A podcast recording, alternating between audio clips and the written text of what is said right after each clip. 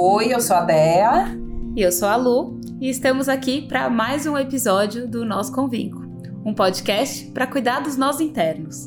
Um espaço para olhar para as marcas da nossa trajetória e entender como isso impacta a realidade que criamos e como o autoconhecimento, o design e a inovação são ferramentas para esse cuidado. Bom dia, boa tarde, boa noite, vinculeiros e vinculetes. É com muito prazer que a gente está aqui para mais um episódio. Mas na verdade não é um episódio qualquer. É simplesmente o primeiro episódio da segunda temporada. E como é que eu tô? Muito feliz. Tô muito feliz de estar aqui. Tô cheia de energia.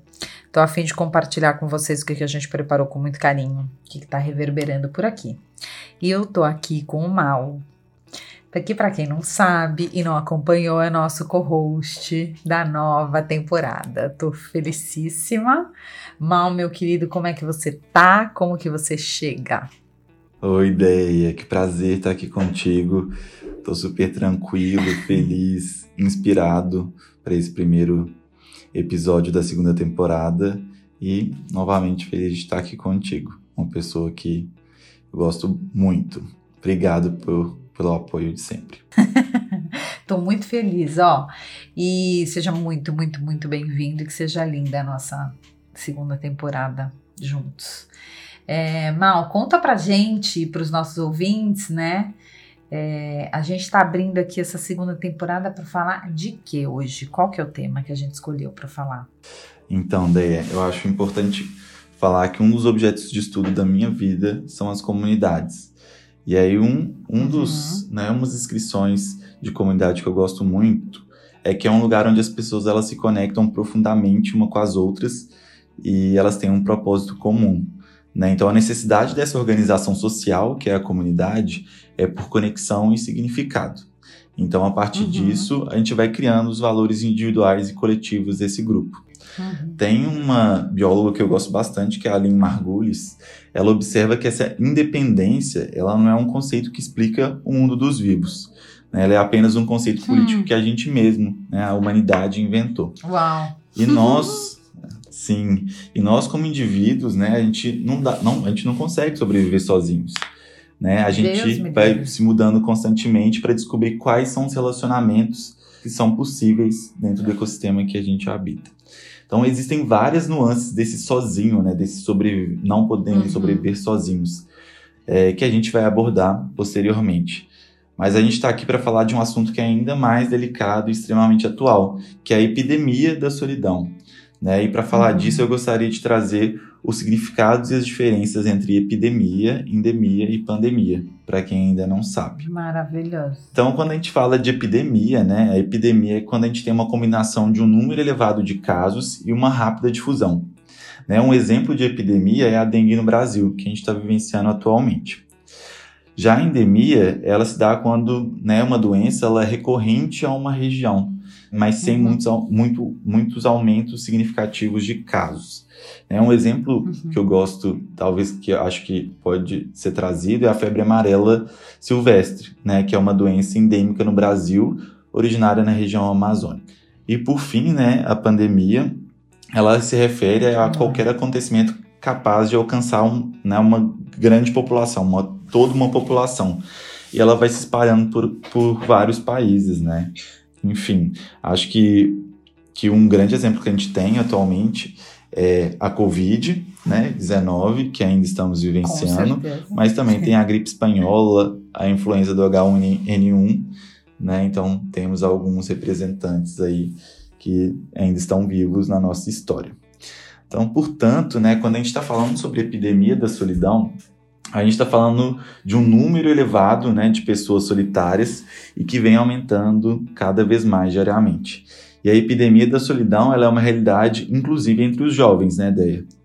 E o que a gente uhum, vê é que essa total. degeneração da nossa capacidade de interagir, de nos, de nos conectar por via do afeto, vai trazendo esse, né, esse, enfim, essa perda de vínculos. Né? E aí esses motivos são diversos. Conta para a gente um pouco mais, né? O que, que você pensa sobre tudo isso? É, um pouco mais do nosso quê, né? Eu acho que tem mais coisas para a gente trazer para essa introdução. Maravilhoso, adorei, adorei todos os pontos.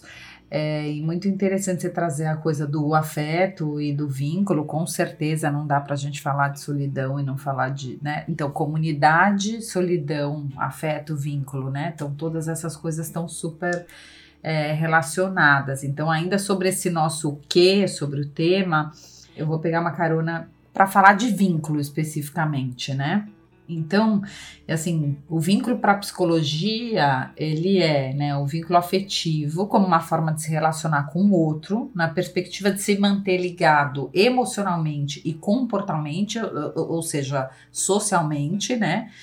E ele tem, ele se apresenta, ele se dá nessa relação de cuidador e de criança, né? Então tem essa figura do, do quem cuida e da criança, né? Na psicologia, como um meio de subsistência e manutenção de um ambiente seguro, adequado, confortável para esse desenvolvimento maturacional, né?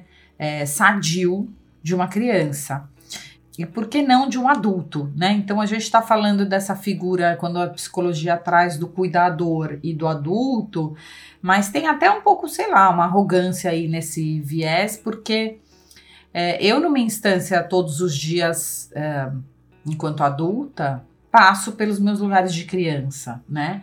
Então aqui eu queria fazer essa analogia do vínculo do meu adulto ou do nosso adulto com a nossa criança interna, né? E o vínculo dos cuidados das relações à nossa volta. Então, se eu não cuidar dessa relação interna, eu não consigo cuidar das relações à nossa volta. E aí fica tudo insustentável, seja com um sócio, com um amigo, com, né, com um co-host, com, com um cliente, com um marido, uma esposa, enfim, seja com quem for, eu não tenho condição desse, eu, não tenho condição de cuidar desse vínculo, né? E ainda sobre uma definição que a gente buscou aqui, que a gente quer trazer, né? Alguns pesquisadores que estudam muito a solidão tendem como defini-la assim: solidão é nada mais é que a discrepância percebida entre o nível desejado de conexão social e o nível real de conexão social. Então é meio expectativa e realidade, né? Algumas pessoas socialmente isoladas, ela não se sente necessariamente solitária, porque ela tá preenchida, ela tá bem, ela tá cuidada ali nesse vínculo, desse afeto, né? Ela tá nutrida. E algumas pessoas solitárias, no meio de milhões de pessoas, se sentem mais ainda alienadas, é, ou seja, mais solitárias, né? Então, como é que como é que pode, tipo, eu tá em casa sozinha e não me sentir solitária, e você tá no meio de um show com 3 mil pessoas e se sentir solitário, né? Que pra, por que que é isso, né? Por que, por que isso? Então, para isso eu vou voltar a pergunta para você né? Você discorrer um pouquinho melhor do porquê que a gente escolheu falar sobre isso. Para além do que, porquê. Discorre um pouco mais pra gente, Mal. Claro. É, quando você fala isso, me vem vários momentos em que eu estive nessas duas situações específicas, né? Ou seja, uhum. de estar tá no meio de várias pessoas e me sentir sozinho e estar tá isolado, né? E, enfim, não me sentir necessariamente se sentir, isolado. É, é solitário. E aí eu acho que esse ponto é interessante, né? A gente trazer um conceito da OMS sobre a saúde ser um estado é, completo, né, de bem-estar físico, mental e social, né? Então ter uhum. a consciência desses três pilares assim, né, que constituem a saúde, uhum. né, do uhum. bem-estar, é, é, muito importante. Então, quando a gente fala do uhum. bem-estar físico, ele está relacionado ao bom funcionamento do nosso organismo, né? Então, são as condições gera uhum. gerais do nosso corpo e aí também das ocorrências de doença. A psicossomatização, né? Exato. né? Aí. Desculpa te interromper. Sem problema. E, e no bem-estar mental, né, a gente tá, ele está relacionado ao bem-estar emocional. Então, nosso emocional e nosso equilíbrio psicológico, né? Nosso e das pessoas. E o bem-estar social, né, esse ponto que é pouco falado, ele está relacionado à nossa capacidade, né, de interagir em sociedade. Então é como em grupo, né, em sociedade, a gente prospera, né? Então essa prosperidade nos ambientes sociais. E é super legal, é super legal saber disso, né? Olhar para isso, porque o desequilíbrio que é causado pela solidão ou, não, ou essa não não prosperidade em ambientes sociais podem trazer equilíbrios para esses outros dois pilares. Uhum, uhum, maravilhoso. E aí muito, até muito um bom. convite rápido Muito. assim, né? Se a gente faz uma busca sobre a epidemia da solidão, que é a temática, né, a gente vai encontrar uma série de matérias que vão relatar várias nações que sofrem por essa doença desenfreada, né, e que está se expandindo globalmente. Um exemplo é o Reino Unido, a Austrália, o próprio Brasil, né? A gente tem várias pesquisas que relatam que somos uma população solitária. É, as pessoas não sabem, né, disso. Não Mas sabem. Tem uma, tem uma pesquisa, né, que o Brasil é um dos, um dos, ou terceiro, você sabe isso, Sim, né? Um dos É uma pesquisa da países Ipsos. mais solitários. Isso, Aham. do ano passado, que eles fizeram, é, era uma pergunta, né, com é, a pergunta básica de quanto você se sente solitário, né, e aí era uma escala Likert de é, frequentemente, é, nunca e até, tipo, frequentemente, se eu não, se eu não me engano. E mais de 50% da população brasileira respondeu é, que muitas vezes ou frequentemente se sente só. Então, isso é um dado Uau. super alarmante. É, e aproveitando essa pegada né, da pesquisa, eu gostaria de trazer até uma citação do Jeremy Nobel, que ele fala que as conexões sociais, de forma muito real, elas são chave para a felicidade e para a saúde. Então, dito isso, Uhum. né, é, a solidão ela enfraquece a nossa vitalidade, ela prejudica a nossa produtividade e ela, né, inevitavelmente reduz a nossa alegria de viver. Nossa, nem me fale. Eu não sou nada sem, sem o coletivo. Nossa, Meu eu Deus, também não. Total. Eu sou total um ser morro. Totalmente morro social. isolada. É, e, não. E alguns especialistas ainda, daí, eles escrevem que os efeitos Uhum. né, da solidão para a saúde eles são comparáveis aos efeitos da obesidade, do abuso do álcool, de fumar até 15 cigarros por dia e ainda aumenta Uau. o risco né, de morte prematura em até 30%. Que loucura, que loucura. Vamos viver em sociedade, grudados com muita gente, né? Que Talvez loucura. seja a doença do século, que pouco a gente está olhando, né? Então, enfim. Uhum, Acho que uhum. também é, essa é a nossa intenção, de colocar a luz para algo que é emergencial, né? A gente precisa colocar a luz. E que é pouco falado, né? De alguma forma, assim. Você fala de saúde física, fala de né, saúde emocional, fala de das doenças, fala de depressão, fala de suicídio, mas da solidão como uma causa, né? A gente fala pouco mesmo. Total. Enfim. E aí é pouco falado, né? Mas ele é sentido, né? É um sentimento que está Uhum. reverberando aí na sociedade. E aí eu quero até fazer um convite para a gente imaginar dois cenários. Então a gente chega na nossa casa e não tem ninguém, né? É, e aí dependendo do contexto e o que tem à disposição, né? Dependendo do momento que a gente está vivendo, a gente vai se sentir angustiado por essa solidão, né? De estar só em casa, Uhum. ou a gente vai se sentir confortável em ter a nossa própria companhia e fazer o que a gente tem vontade. Ou você vai se sentir livre, né? Tem dia que você chega em casa sozinho e fala, nossa, tô livre. Não tem isso. Tem os momentos que dá uma depressão, né? Você fala, puta. Isso, e vai muito de encontro com aquela, naquela, aquela fala que você trouxe sobre é, estar só no meio de muitos, né? E Uhum. estar inteiro, inteira em casa, né? Só, assim, contemplando Uhum. também a sua presença. Isso é super importante também. Mas um dos marcos da pandemia, né? A pandemia do Covid-19 foi o isolamento social, né? E aí é super importante reforçar que nem todos, né? Nem todas puderam fazer.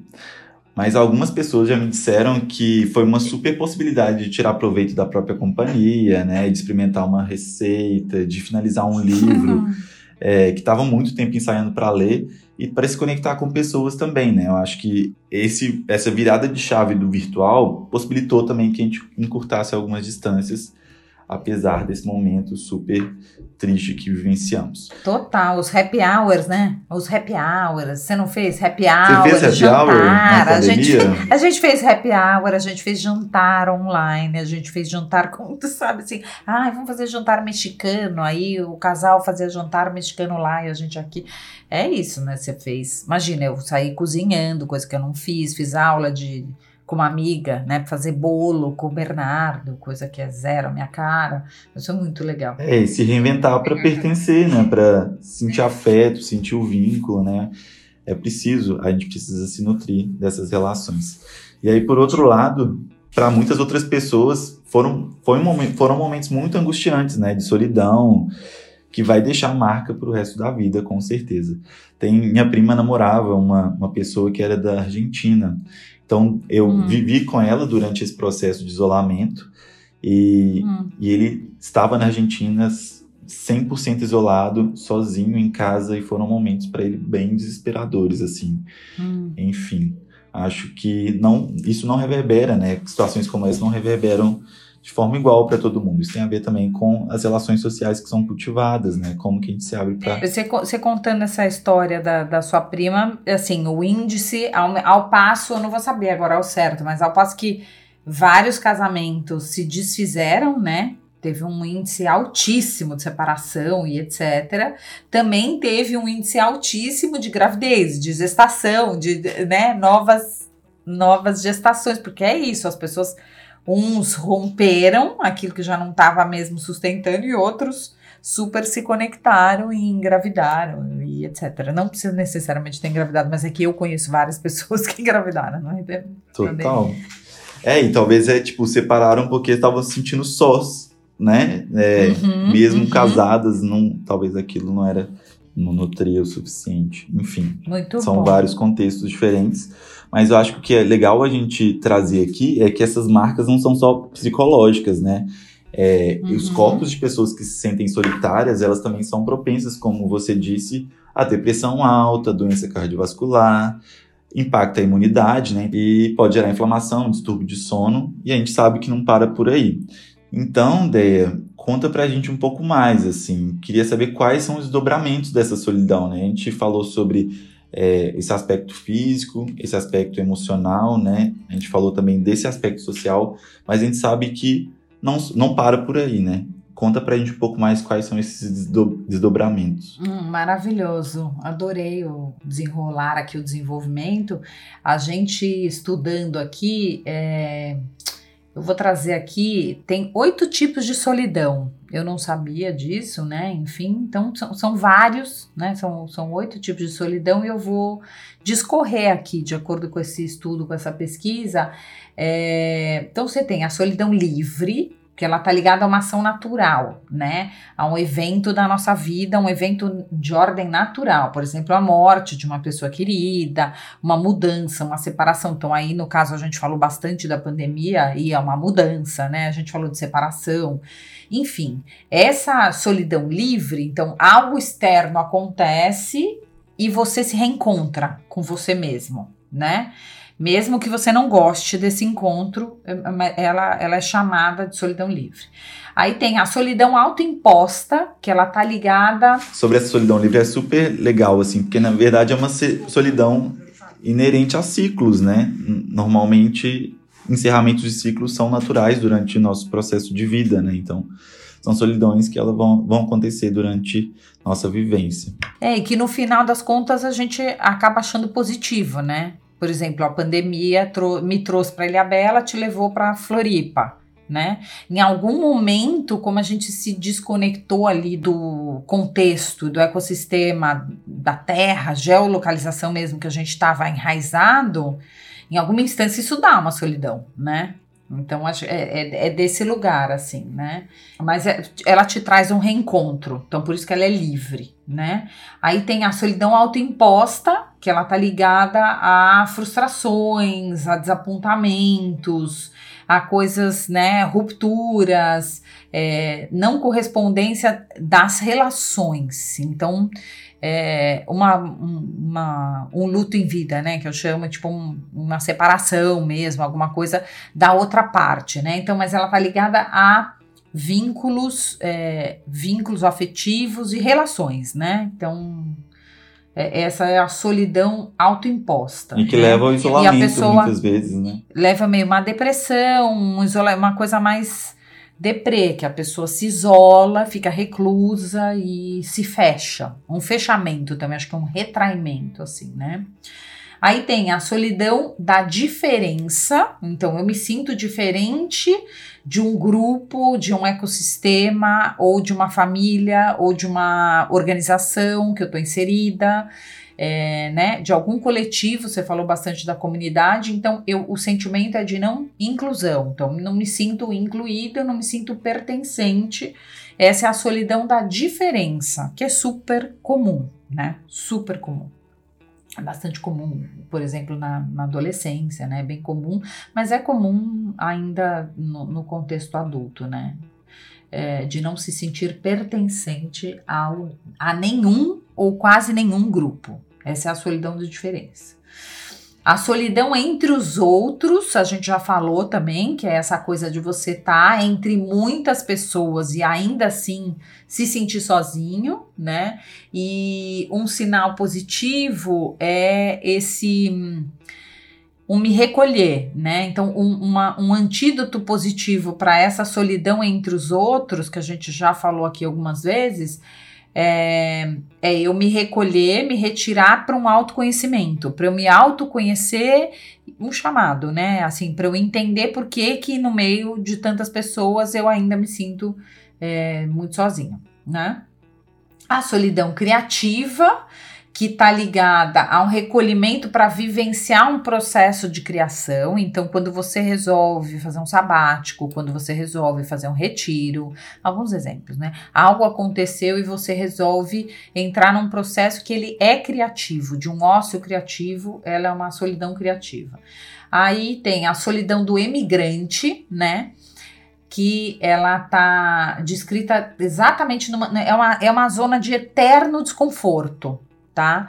É, no não pertencimento a lugar nenhum. Então, não é um ecossistema de pessoas, é um lugar, né? Que impacta nas relações e no tempo. É, tá? isso é super.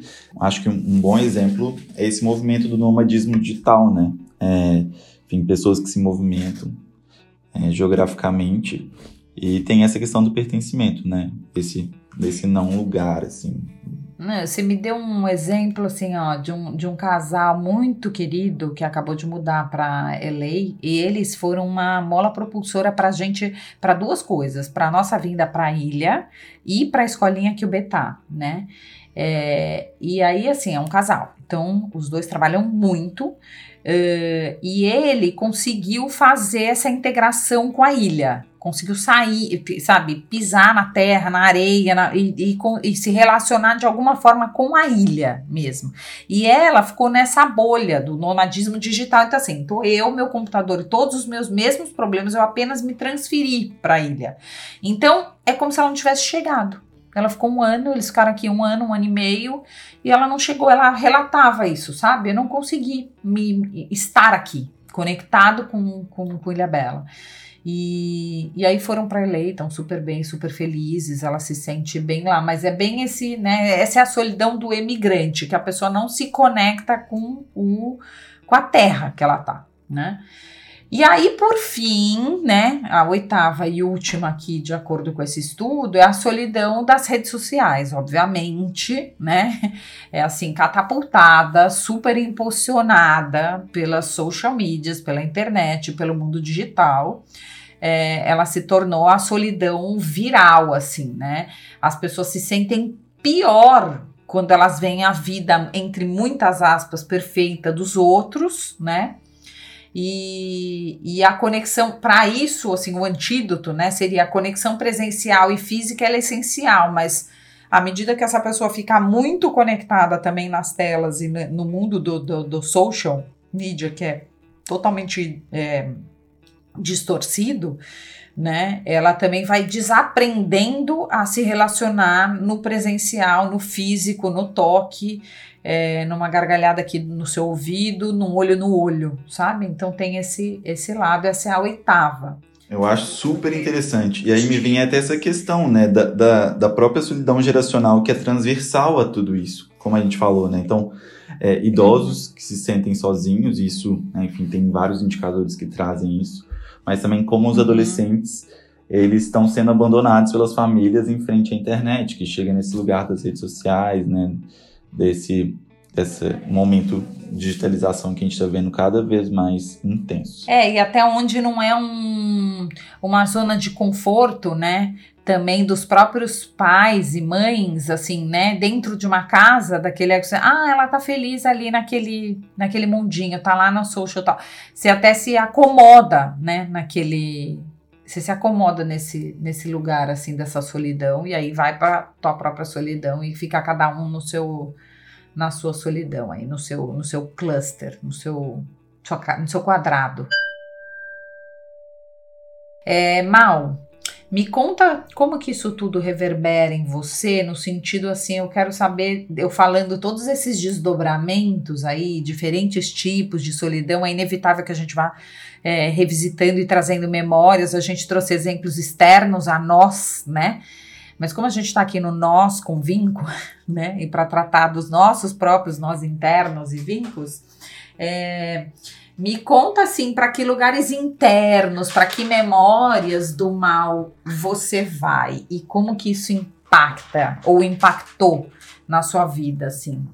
Então, daí, esse último insight sobre é, essa questão geracional reverberou aqui em mim porque eu sou millennial, né? Então, assim, várias coisas já impactaram na minha vivência esse processo de transformação. E aí eu sou parte de uma geração de profissionais que é híbrida, né? Então eu não sou mídia, eu não sou planejamento, eu não sou criativo, né? Enfim, eu não sou da finanças, apesar de ter formado, né, em um curso direcionado a isso, mas eu sou tudo isso, assim, né? Eu sou uma pessoa mais generalista. Então eu aprendi a navegar. Maravilhoso. E eu aprendi a navegar nesses territórios, assim, né? Que é o digital, analógico, mas por algo mais. É, né, um processo mais intuitivo, né? Mas que me deu super autonomia e coragem para viver uma, uma aprendizagem autodirigida também. Então acho que isso é uma característica diferente do que, né? Enfim, meus pais percebiam que era o tradicional, né? Que era o caminho a ser vivenciado. Então eu me transformo nesse grande experimentador, né? É, e aí eu não encaixo, né? Eu já trabalhei na, em várias empresas corporativas assim, e eu não me encaixava muito no modelo de mercado que eles esperavam, né? Algo hierárquico, é, mais mecanicista, mais meritocrático. Então eu, foi muito difícil eu compreender esse, meu valor dentro desses espaços. E, e é isso. Acho que o que eu posso te dizer é que eu aprendi a lidar com isso como um elogio, né? Ele sempre criava uma caixinha nova ou sentava comigo para entender quais eram os próximos passos da minha carreira e eu entendia que também era uma aprendizagem né, importante para a organização lidar com essa nova geração. E você sempre lidou, você sempre lidou bem com isso, assim? Então eh, não, não teve um rolê dessa solidão, assim? Você não teve esse impacto de, por exemplo, não me sentir pertencente ou inadequado ou não incluído? Pelo contrário, você, pelo que eu estou entendendo, você isso te impulsionou, é isso? Isso me impulsionou, mas eu já, já estive em uma área que só tinha eu como colaborador. Basicamente, assim, existia uma caixinha que era o mal e ele atuava de forma transversal. Então, assim, coisas em que, de alguma forma, eu sentia, um, é, eu sentia soli, me, sentia solitário, mas existia um processo ali de autonomia, né? Então, criava um equilíbrio. Então você mais se sentia livre do que do que não pertencente ou qualquer coisa do gênero. É, eu me sentia desafiado, né? Eu acho que esse é um ponto importante para minha geração, por exemplo, que estar em um, né, em um ambiente que te desafia talvez seja um dos principais pontos, né? Que, Sem dúvida. Que gere uhum, esse, uhum. essa força motriz para a realização. E foi daí que eu conheci, né? Enfim, me entendi como designer, me entendi, me entendi como planejamento, como mídia, seja lá o que for, né? Então, é, foi sendo desafiado que eu fui encontrando o meu lugar dentro desses espaços, que também existia solidão. Né? E aí, aí, falando sobre solidão, por exemplo, é, enfim, é, é como se, se eu estivesse em todas, né? Todos esses pontos, mas eu também não tivesse em nenhuma, né? Quando, por exemplo, se eu optasse por sair de onde eu estava para procurar uma nova organização, como que eu comunico o que sou, né? Porque parece que é, é um extremo é, é, é, um momento de transição, né? Contínuo, assim. Eu tô sempre na transição, sempre na descoberta. Total. E se você tiver com um, um contratante, ou sei lá, com né, um líder que é da essa, dessa outra caixinha de uma outra geração, que muito provavelmente é de isso. Microgerenciamento, nossa. É, nossa, ele não entende, né? E aí ele, ele não dá, assim, tem uns, tem os que dão valor, graças a Deus, porque a inovação tá aí para comprovar isso, né? Mas tem os que não conseguem compreender. Se você não tiver numa caixinha, você não é nada. Você não tá, né? É complexo, Sim. né? É, e aí me transformou também no quem eu sou hoje, né? Então dou aula, presto consultoria, desenho experiência, pesquiso, né, livremente. Tô tentando me comunicar contigo aqui cada vez melhor nesse espaço. Mas eu acho que o propósito nunca mudou, né? Então, assim, sempre voltando para sustentabilidade, impacto social, e eu acho que isso também é um ponto super relevante. E aí, o que eu descobri nessa trajetória toda, né, é uma, um termo que a gente gosta de usar bastante, é que tava tudo bem, né? Tá tudo bem, assim, né? Ser essa pessoa, é, isso é sobre diversidade, sobre incluir, né? Tipo, várias perspectivas dentro do ambiente. Isso também é inovar. E aí, uma, uma amiga minha estava contando esse dia que ela, esses dias que eu, eu conversei com ela sobre isso, ela contou que existe uma carreira chamada carreira proteana e que aí significa exatamente esse caminho que eu é, resolvi seguir, né? Eu acho que não foi uma coisa mais intuitiva, orgânica do que né, uma ação consciente, mas existe um nome para isso que é a carreira proteana. E aí, para encerrar, né, falando sobre, sobre esse caso, é que essa carreira prote proteana ela é, é, um conceito que representa exatamente essa nova configuração da, né, das carreiras que são advindas de algumas mudanças que houveram no mercado nos últimos anos. E isso tende a acontecer cada vez mais forte nos próximos momentos. E aí isso vai, né, essas mudanças elas demandam novas formas da gente se relacionar, né, entre empresa, entre as pessoas que estão ali colaborando para que esse negócio prospere e também para todos os planejamentos pessoais e profissionais dessas pessoas, né? Acho que cada vez mais a gente caminha por uma não distinção entre profissional e pessoal, e sim uma pessoa em sua, em sua integralidade. E aí eu não sei porque isso não foi em algum momento. Maravilhoso. Aí tem mil coisas, tem um arcabouço gigante para a gente desdobrar em outros episódios, né? De carreira líquida, é, de, de, de organizações TIL, né? De design de cultura, de um monte de coisas assim, de, de outros outras teias e tecidos, assim, muito relacionados a essa história que você está trazendo da carreira proteana e de carreira líquida. Maravilhoso. É, e eu acho dois tweets importantes de por que eu trouxe essa história, né? O primeiro é que é, ainda bem que eu tive pessoas que me compreenderam nessa jornada, né? Imagino quão poderia podar várias potências que tem dentro de mim se alguém não me compreendesse. E poderia ser uma jornada super solitária, né? Poderia ter vários impactos em quem eu sou hoje. Então, isso sim, né? Quem somos, né? Quem, como isso é potencializado, pode também é, impactar no nosso comportamento em sociedade, nas relações. Então, é um convite para a gente né, se abrir para o que o outro possa ser, né? Eu acho que a gente também é ponte de potencializar, né, de, de apoiar com que as pessoas prosperem. O Mal, e você falando, assim, que eu adoro te ouvir, certamente tem conexão com aquela história do vínculo do seu adulto com a sua criança. Então, certamente tem a ver com a sua família, com a sua origem, com o ambiente que você foi educado, criado, formado, mais acolhedor e social, porque eu conheço um pouco da tua história, né? Então, que para além de pessoas que te apoiaram, te entenderam quem é você e para empatia no contexto profissional, você teve isso dentro de casa. O que te tornou um adulto, é, né, millennium, bem resolvido, bem estruturado com a tua criança interna, certo? Porque a gente e a gente escuta muito.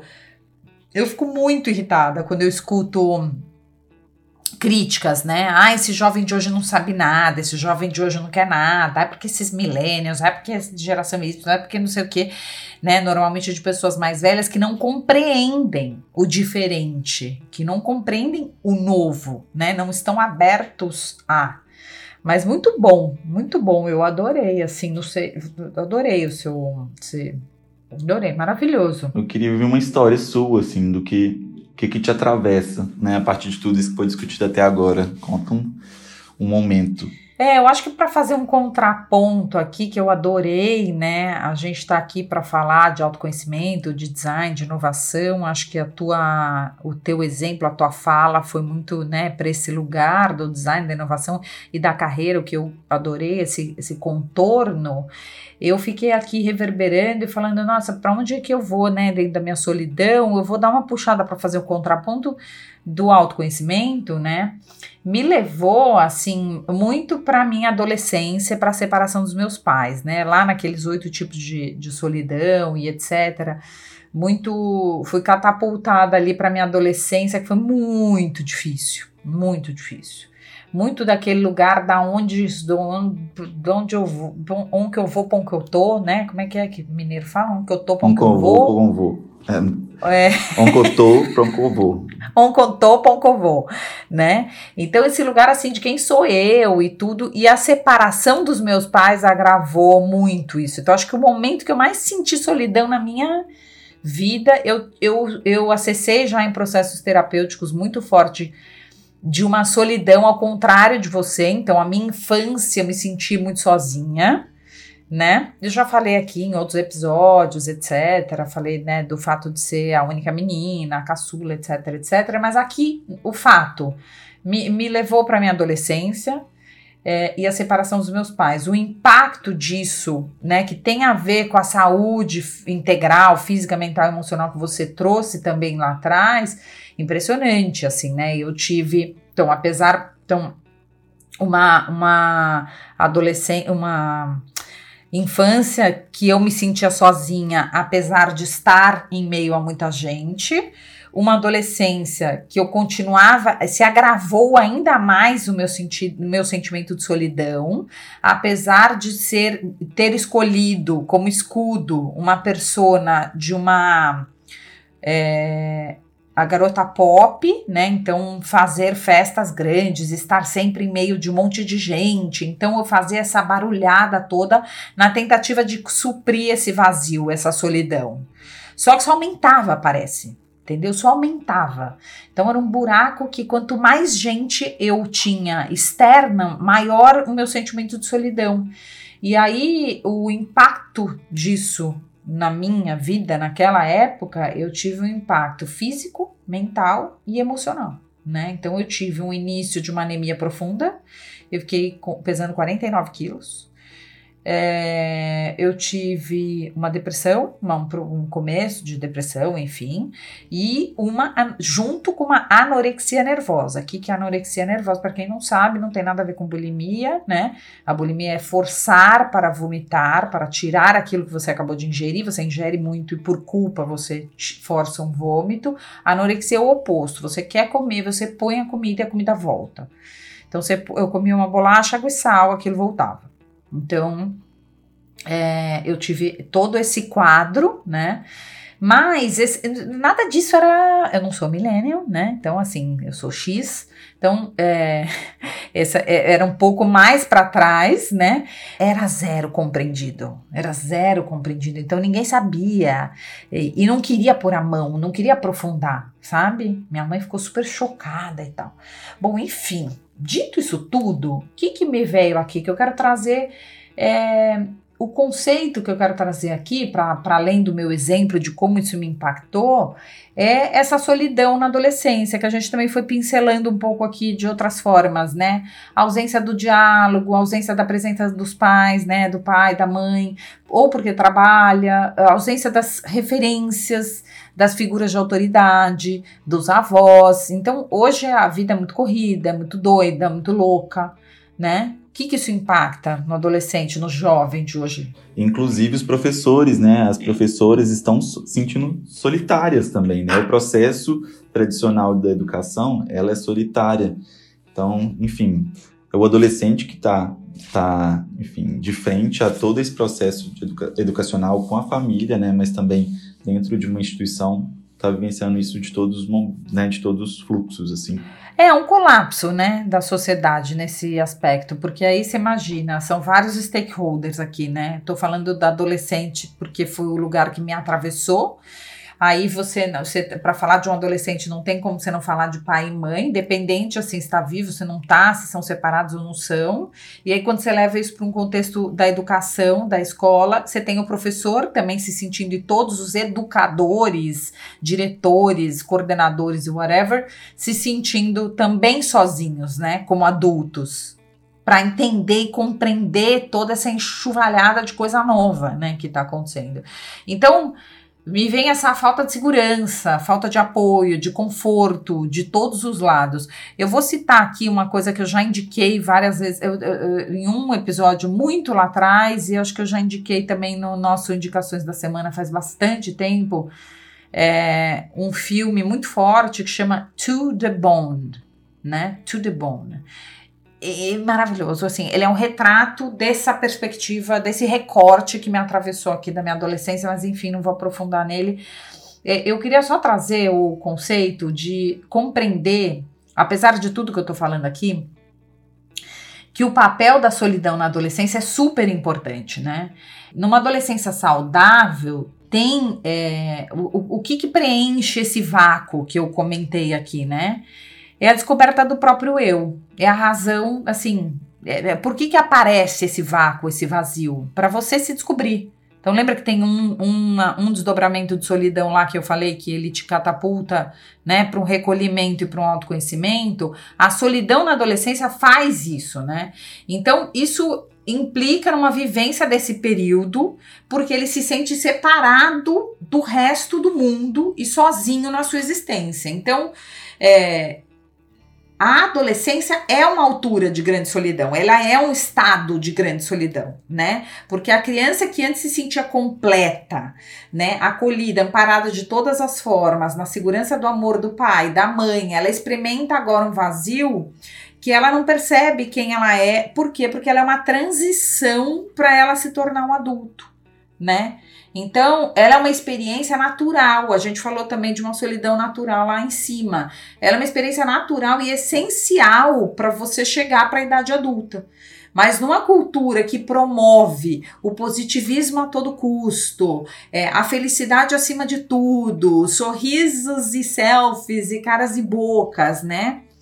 A gente perde essa intuição, a gente, per a gente perde essa percepção de quão relevante ela é. Então ninguém nem fala disso, que é importante essa solidão. Né? É, e, e aí até trazendo um ponto assim, né? Acho que é, é, é, muito. Eu queria só reforçar com uma pesquisa da Unesco é, que me veio aqui, que foi uma pesquisa realizada com mais de 500 pessoas em 57 países, enfim que docu esse documento chama o que toda criança deve aprender. E aí, dessas dimensões do aprendizado, é, eles dessa dimensão de, né, de aprendizagem, de desenvolvimento, saiu as, as duas principais dimensões que são as emocionais e sociais. Né? Então, como o adolescente ele chega nesse período em que ele vai, né, vai precisar olhar para dentro, assim, com essa segurança de estar com o emocional e com o social bem desenvolvido, né, desde a infância. Então, acho que é, é toda uma construção, né? Um processo de aprendizagem em que o afeto talvez seja a palavra que vai nortear é, também essa discussão dúvida, desde a primeira infância. Né? E aí até uma coisa que, que eu gosto sempre de falar é que, essa, que as nossas conexões neurais, ela tem uma cola, né? Então, que cola que é essa? É o próprio afeto. Então, o afeto ele vai fazer com que essas ligações neurais né, as ligações do nosso cérebro, elas sejam mais fortes, né? Então, e vão ser mais difíceis de ser desfeitas. Né? Então, como que a gente olha para o afeto como esse ingrediente especial, assim, né? Desde a primeira infância, desde sempre e para sempre, né? Eu acho que esse olhar com afeto, o cuidado com o outro, e não significa intimidade necessariamente, né? Significa respeito né, também muitas vezes. Vou pegar uma carona na tua fala, porque você falou bastante de afeto, de intimidade, que não significa intimidade, e de novo, né, o afeto, o vínculo, o cuidado. Então, se eu, enquanto adulto, não tiver isso, Esse tripé. Então, seja você no papel, no sapato de um educador, de um professor, seja de um executivo, seja de um é, fundador de uma companhia, de um C-Classes, de um CEO, né? É, seja como pai, como mãe, seja o que for, você como adulto não tiver condição, muitas vezes a gente não recebeu esse afeto, né? E a criança ela precisa dessas três coisas: do afeto, do toque, da alimentação, o alimento mesmo, e precisa do olhar, do contato visual. Mas aí só para eu voltar naquele conceito que eu estava falando de positividade, dessa positividade tóxica, quebrar essa positividade, né? É, como adulto, né? Eu não, eu, eu não consigo compreender e estar tá disponível para esse jovem.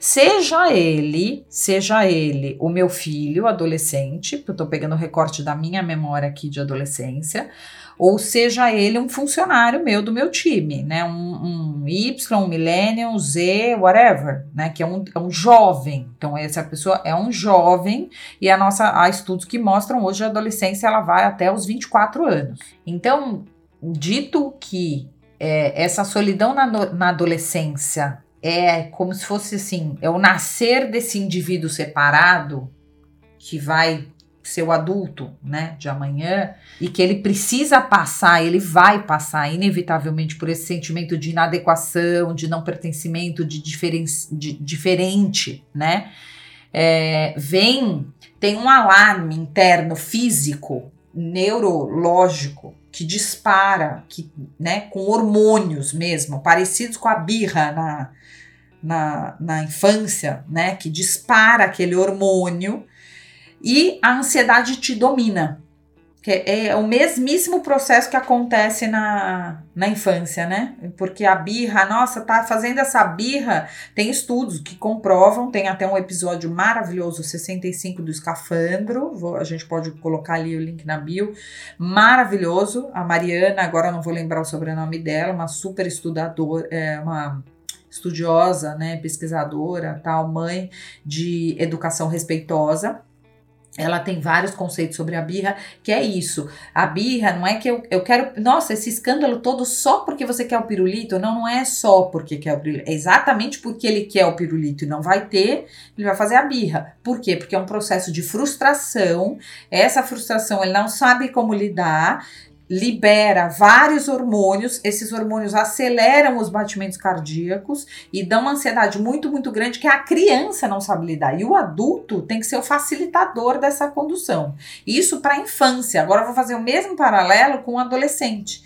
Então, o que, que acontece? Esse alarme, esse, essa carga de hormônios dispara, dá taquicardia, dá ansiedade e domina tudo. Aí vem um estresse, né? Várias ansiedades, vem a crise de ansiedade, vem a crise, né?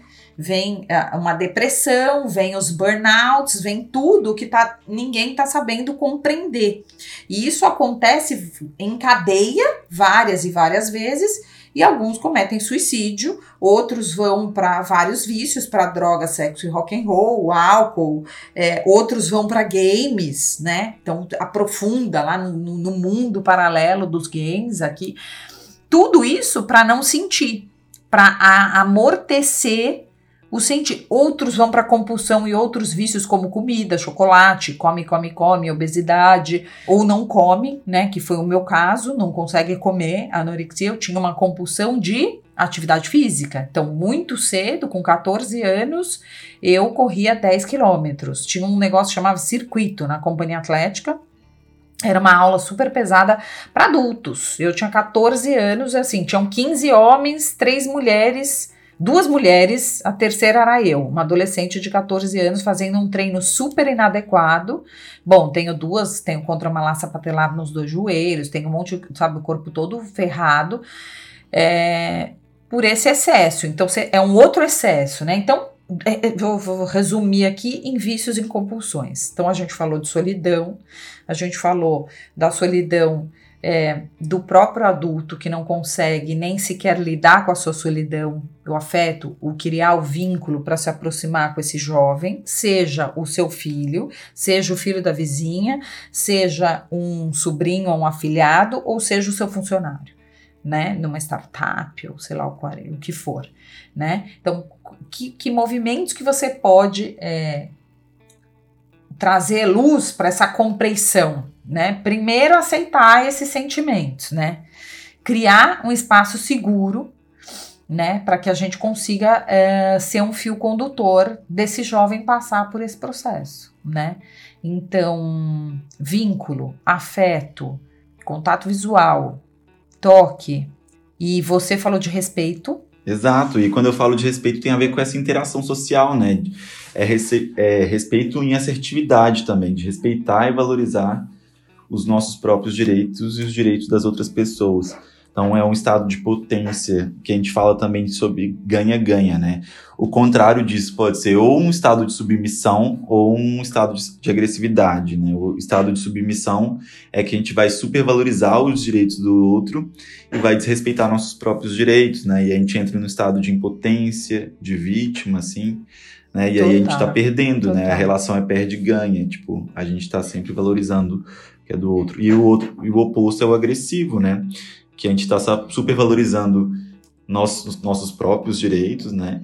E a gente desrespeita os direitos dos outros. Né? Então, acho que isso é super importante também, é, que tem essa relação de prepotência, né, de onipotência, ou de salvador, né, ou de perseguidor, enfim, tem vários vários várias nuances disso, mas que também é ganha perde, né? Tipo, não é não é uma relação equilibrada. Maravilhoso você trazer isso você nem, né, assim, eu não sei se você lembra ou se você ouviu o episódio que a gente fala de máscaras, né? Então, o que você acabou de retratar aqui é a máscara do amor, como esse salvador ou a vítima, né, na sua destruição, e uma característica de submissão e subservi subserviência, né?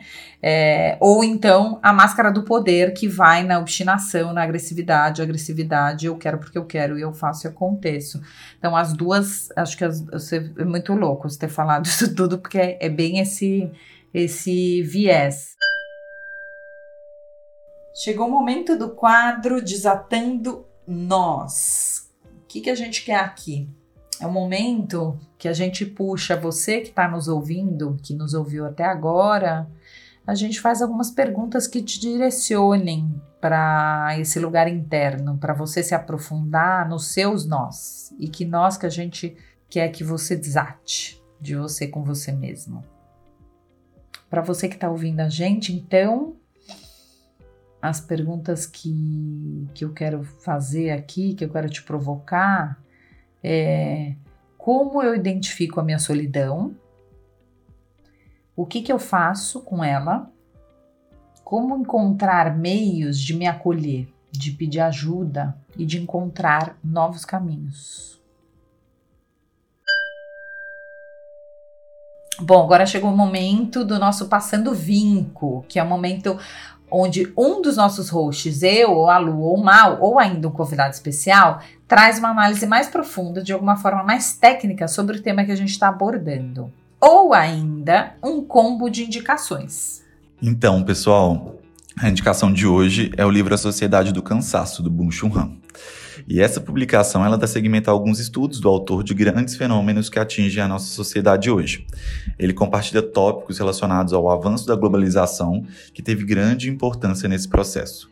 Antes dessa evolução, a gente vivia numa sociedade disciplinar, e com o passar do tempo, a gente entra nessa, nessa sociedade do desempenho. E esse cansaço que é gerado pela sociedade do desempenho é um cansaço solitário, que atua individualizando e isolando. Né? Outra característica da sociedade do desempenho é que ela destrói qualquer comunidade, qualquer elemento comum e qualquer proximidade. Sim, inclusive a da linguagem é também esse cansaço que a gente está falando durante o episódio, né? A fadiga, a exaustão, a culpa, um sintoma global que está fazendo a gente adoecer. Então a gente recomenda muito a leitura. Bom, gente, esse foi mais um episódio. Esperamos que você tenha conseguido pegar carona nas histórias que a gente contou para entender um pouquinho mais dos seus próprios nós e dos seus vincos. Se você gostou, siga o nosso Convinco no seu player preferido de podcast. Siga o nosso Insta também no arroba para acompanhar os últimos movimentos e bastante dos conteúdos que a gente posta lá. Você acessa na descrição os nossos perfis e os links de referências que a gente citou no episódio. E a gente agradece também a cada um que ficou com a gente até o final e também a nossa equipe, que viabiliza a realização de cada episódio. Produção e edição da Almeidinha, direção de arte do Danilo Neves, roteiro Lucila Lobo e Andréa Gomes Constantino. E nos vemos no próximo episódio do nosso Convinco. Até lá! Até lá! Beijo!